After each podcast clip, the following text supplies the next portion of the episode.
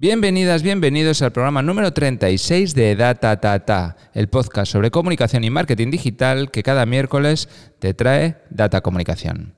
Soy Asiri Barrondo y estoy contento. Miro por la ventana, veo el sol y me doy cuenta de que el verano ya está aquí. El otro día me dijo una persona que aprecio que había leído una estadística que decía que el 95% de los podcasts no pasan del capítulo 20 y yo estoy a punto de duplicar esa cifra, pero es que el compromiso es real. En agosto pararemos, pero mientras eso pasa vamos a ver si seguimos teniendo una píldora de inspiración, motivación, conocimiento y relación como cada miércoles. Alexa, ¿con quién hablamos hoy? Javier Regueira, fundador de la Branded Content Marketing Association. Empresario, profesor, TED Speaker y director general de la empresa Zond. Alexa, ¿cuál es la pregunta? ¿Es el branded content un buen complemento o un sustituto de la publicidad y las estrategias de comunicación? Llevaba tiempo dándole vueltas a la posibilidad de hacer un programa sobre branded content y lo quería hacer pues un poco por motivaciones divulgativas, pero también porque tengo ya ganas de generarme una opinión de una puñetera vez. A mí me gusta el branded content, me gusta tener la posibilidad de publicar mis mensajes en los medios de comunicación con narrativas bien trabajadas, con gráficas bien trabajadas, con historias bien trabajadas, pero aprovechándome de las grandes audiencias que tienen esos medios que todos hemos consultado, consumido desde siempre. Sin embargo, también me parece que puede ser que vicie la relación con esos medios al empezar cualquier dinámica con un pago directamente por publicación.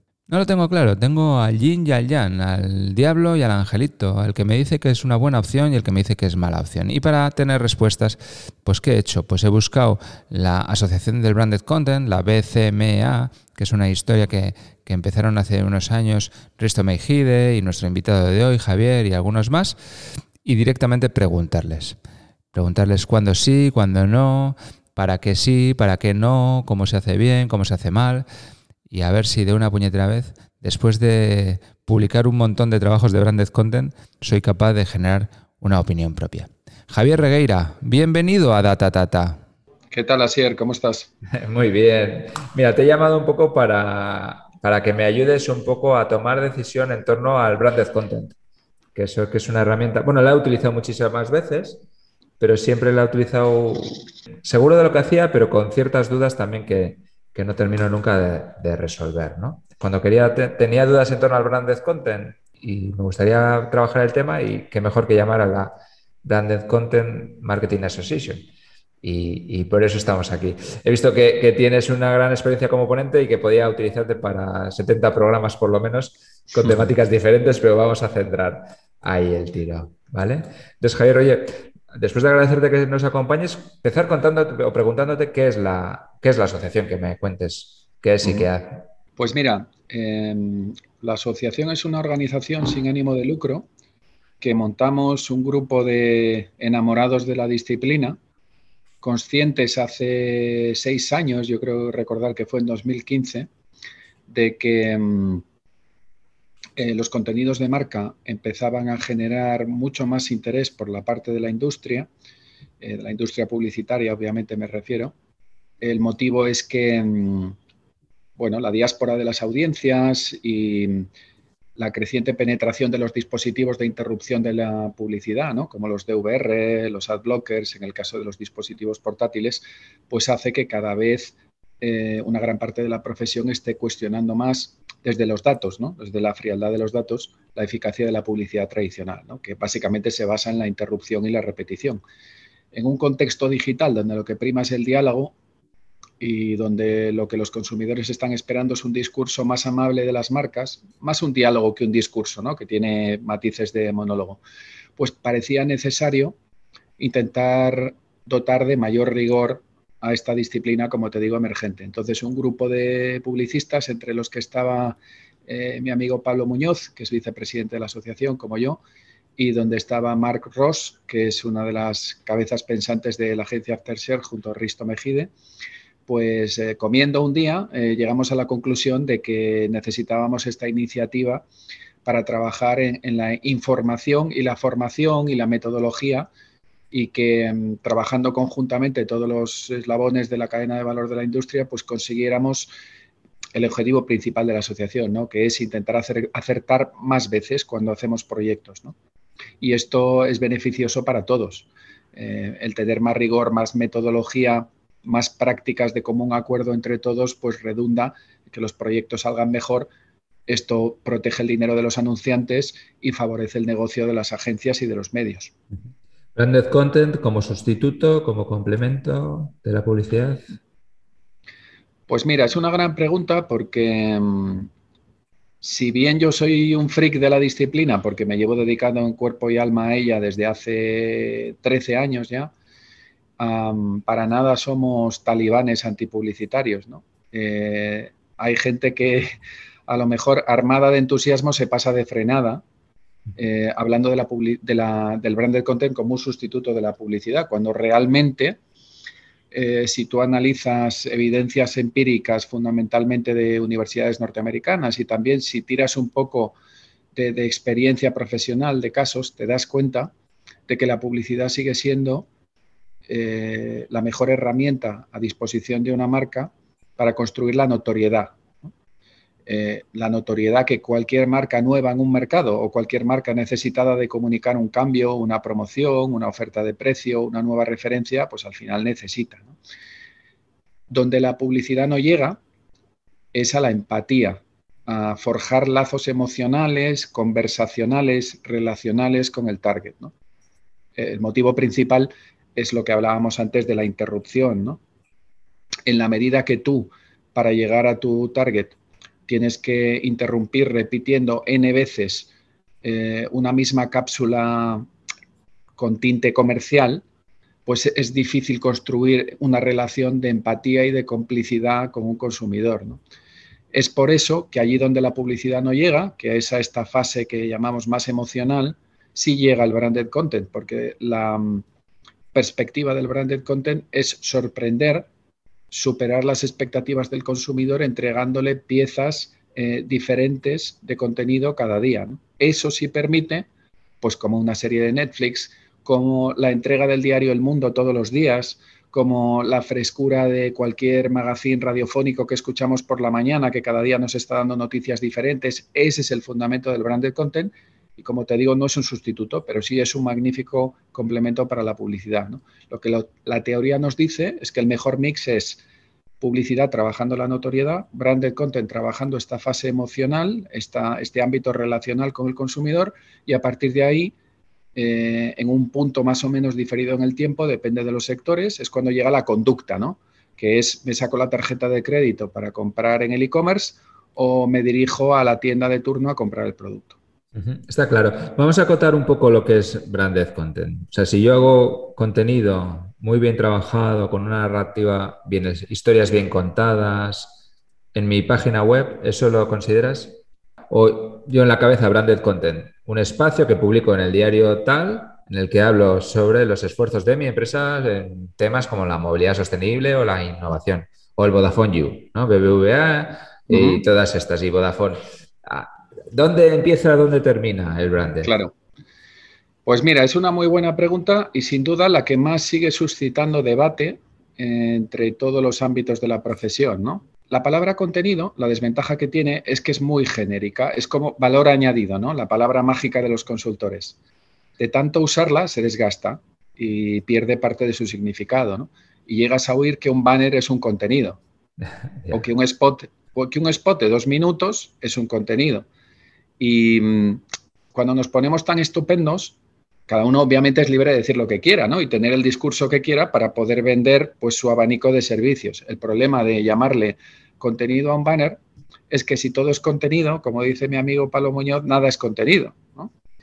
Em, una cosa es un formato que interrumpe una programación, es decir, basta imaginarse lo que es lanzar la aplicación de marca, por ejemplo, cuando yo quiero ver los resultados de la Eurocopa para encontrarme con ese batiburrillo de formatos eh, de interrupción que por supuesto entiendo perfectísimamente que Marca los necesita para monetizar su audiencia, pero que en principio me están desviando de lo que yo quiero ver, que son los resultados. Eso es publi, sea un banner, sea un microvídeo de un coche, de una cerveza o de un licor. Eso, es, eso es publicidad. Contenido es lo contrario. Contenido es aquello que yo como consumidor voy a buscar proactivamente por el valor informativo de entretenimiento que tiene. De todos los casos que has mencionado, yo creo que em, el, caso más de libro y, magnífico como ejemplo de ofrecer un entretenimiento es Vodafone You. Está producido por una marca a partir de un briefing y de una voluntariedad de comunicación de esa marca, pero luego es magnífico como, entretenimiento y lleva muchísimos años conquistando grandes audiencias. Yo creo que esa es la, gran diferencia, ¿no? Push, o sea, lo empujo, interrumpiendo, y no, y no, quiero sonar peyorativo. La publicidad tiene una magnífica utilidad en el ámbito que decíamos antes, notoriedad, o pull, que es, tiene interés para conquistar una audiencia propia, el consumidor tira del hilo. Y no tiene nada que ver lo uno con lo otro, son cosas opuestas, no hay solapamiento posible. Yo llevo muchos años eh, desarrollando estrategias de contenido y, y desde hace muchos años soy muy consciente de que cualquier empresa eh, tiene historias que contar. No tiene la capacidad de ser masiva. Si yo hago tornillos, pues no voy a llegar a un público masivo. Quizá en, alguna idea creativa que me llegue a, ciertas cosas, pero puntualmente. Pero igual no necesito ser masivo. Solo tengo que ser interesante para el grupo al que yo quiero impactar. ¿vale?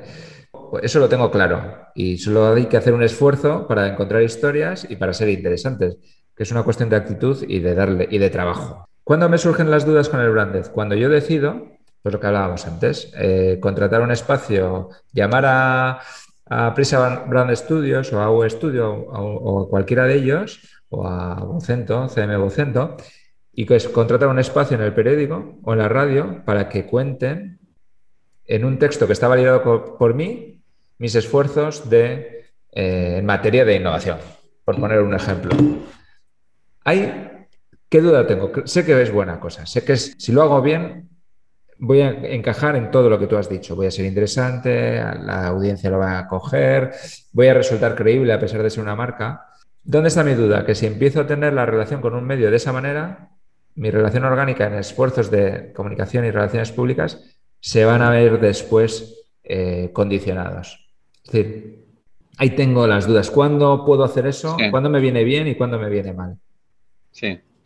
Vamos a ver, aquí eh, tengo que hilar muy fino porque entra el juego el negocio de nuestros compañeros en la Asociación de Branded Content, donde está Prisa y muchos otros medios, de hecho están todos, porque efectivamente, y ellos son los primeros que lo dicen, em, dada la dificultad de vender la página color que antes se vendía y ahora mm, no tan fácilmente, pues, pues ellos encuentran que... Em, eh, una gran parte de su actividad comercial o una nueva punta de lanza de su actividad comercial es vender ese espacio, pero en la forma de contenido.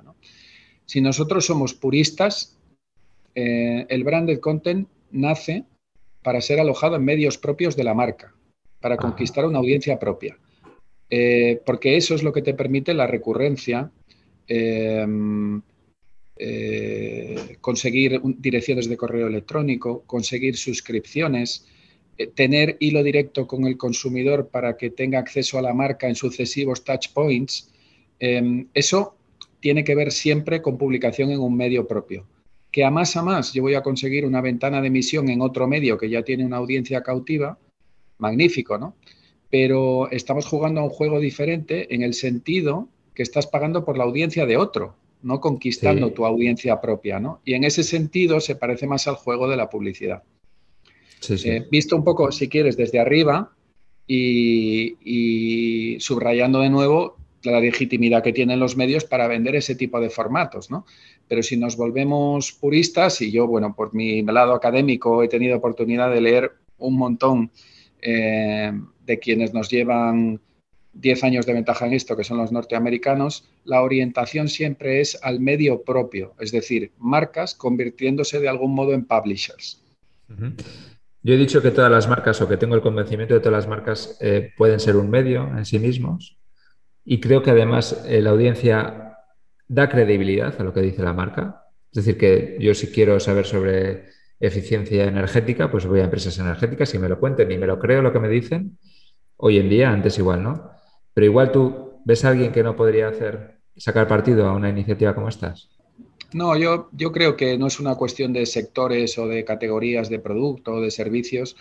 Yo creo que el branded content es un enfoque de comunicación no intrusiva que consiste en dejar, hablar, dejar de hablar de mi ombligo en el sentido comercial y empezar a hablar más que de producto, empezar a hablar de historias atractivas para las personas. Entonces, del mismo modo que mm, Red Bull em, se ve facilitada en su trabajo por el hecho de tener un posicionamiento magnífico, inteligentísimo, súper consistente desde hace 25 años, que es la adrenalina, la victoria, el riesgo, em, una marca mucho menos sexy, como puede ser cualquier inmobiliaria, por ejemplo, vamos a decir, ¿no? Eh, podría perfectísimamente trabajar su territorio de marca en base a, oye, anda que no tiene carga emocional eh, la decisión de cambiarte de casa, que es algo que a lo mejor hacemos tres o cuatro veces en la vida, ¿no? Pues no sé si hay alguna inmobiliaria que haya conquistado ya ese territorio, eh, pero por supuesto que se podría hacer. El tipo de formatos a lo mejor no serían los mismos que los de Red Bull, Probablemente yo no apostaría tanto por cosas de ficción como por cosas más informativas, más didácticas, pero hasta una categoría en principio un poco sexy como es el ladrillo, eh, podría tirar del branded content perfectísimamente. Estoy muy de acuerdo. Oye, Javier, pues nos lo has dejado claro y meridiano. Yo creo que las eh, preguntas han encontrado la, respuesta. Agradecerte lo que estés con nosotros hoy y darte la enhorabuena por lo que hacéis en la asociación y a darle caña. Yo soy un convencido de los contenidos, llevo haciéndolo muchísimo tiempo y me encanta tener la oportunidad de conversar un ratillo con gente como tú. Muchísimas gracias. Pues, pues muchas gracias. En Euskadi hacéis muy buena comunicación desde siempre. Y como yo también soy del norte y voy con frecuencia, nos vemos en algún momento. En, en Bilbao cuando quieras. Hasta aquí el programa número 36 de Data Tata. El número 37 llega el miércoles que viene y vamos a hablar sobre la mejor forma de gestionar la presencia de altos directivos y del CEO en las redes sociales. ¿Te apuntas? Soy Aseri Barrondo, socio director en Data Comunicación y aquí tu compañero cada miércoles en Data Tata Podcast. Soy una persona que me encanta conversar, así que si quieres, si he dejado preguntas sin respuesta, llámame, contacta conmigo a través de LinkedIn Mándame un mail a asier.datacomunicación.com o escríbenos a través de los formularios de datatatapodcast.com o de datacomunicación.com. Lo dicho, nos vemos el miércoles que viene y mientras eso llega, te invito a hacer dos cosas. Una, escuchar cualquiera de los programas anteriores. Dos, quedarte escuchando la música que cada semana nos trae G News.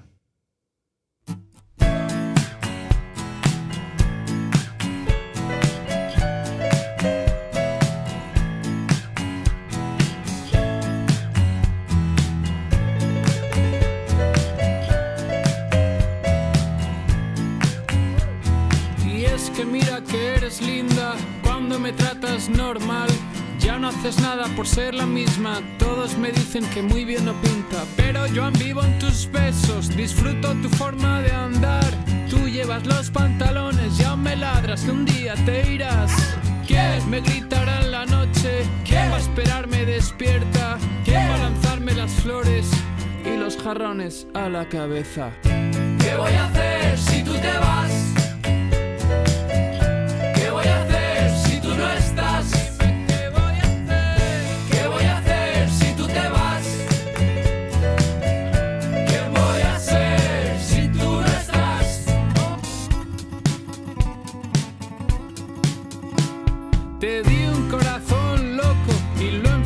Sin más y ahora lo quieres muy poco, ya no lo sacas ni a pasear.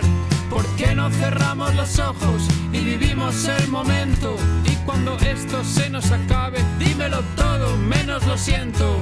¿Quién volará en mis sueños? ¿Quién aterriza en mi cama? ¿Quién va a ponerme los peros solo después de reírse en mi cara? ¿Qué voy a hacer si tú te vas?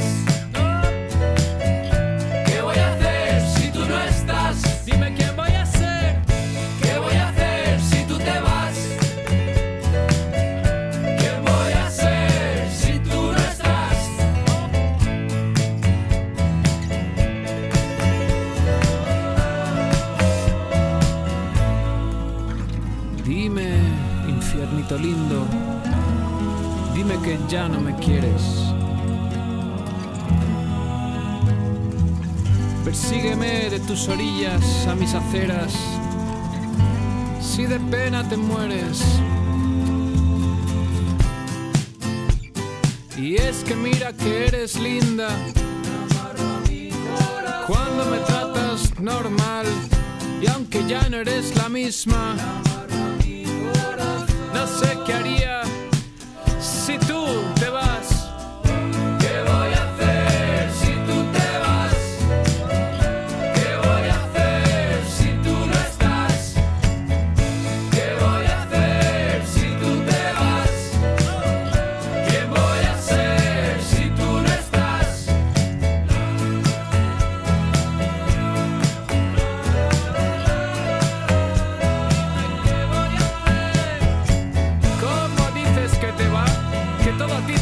My.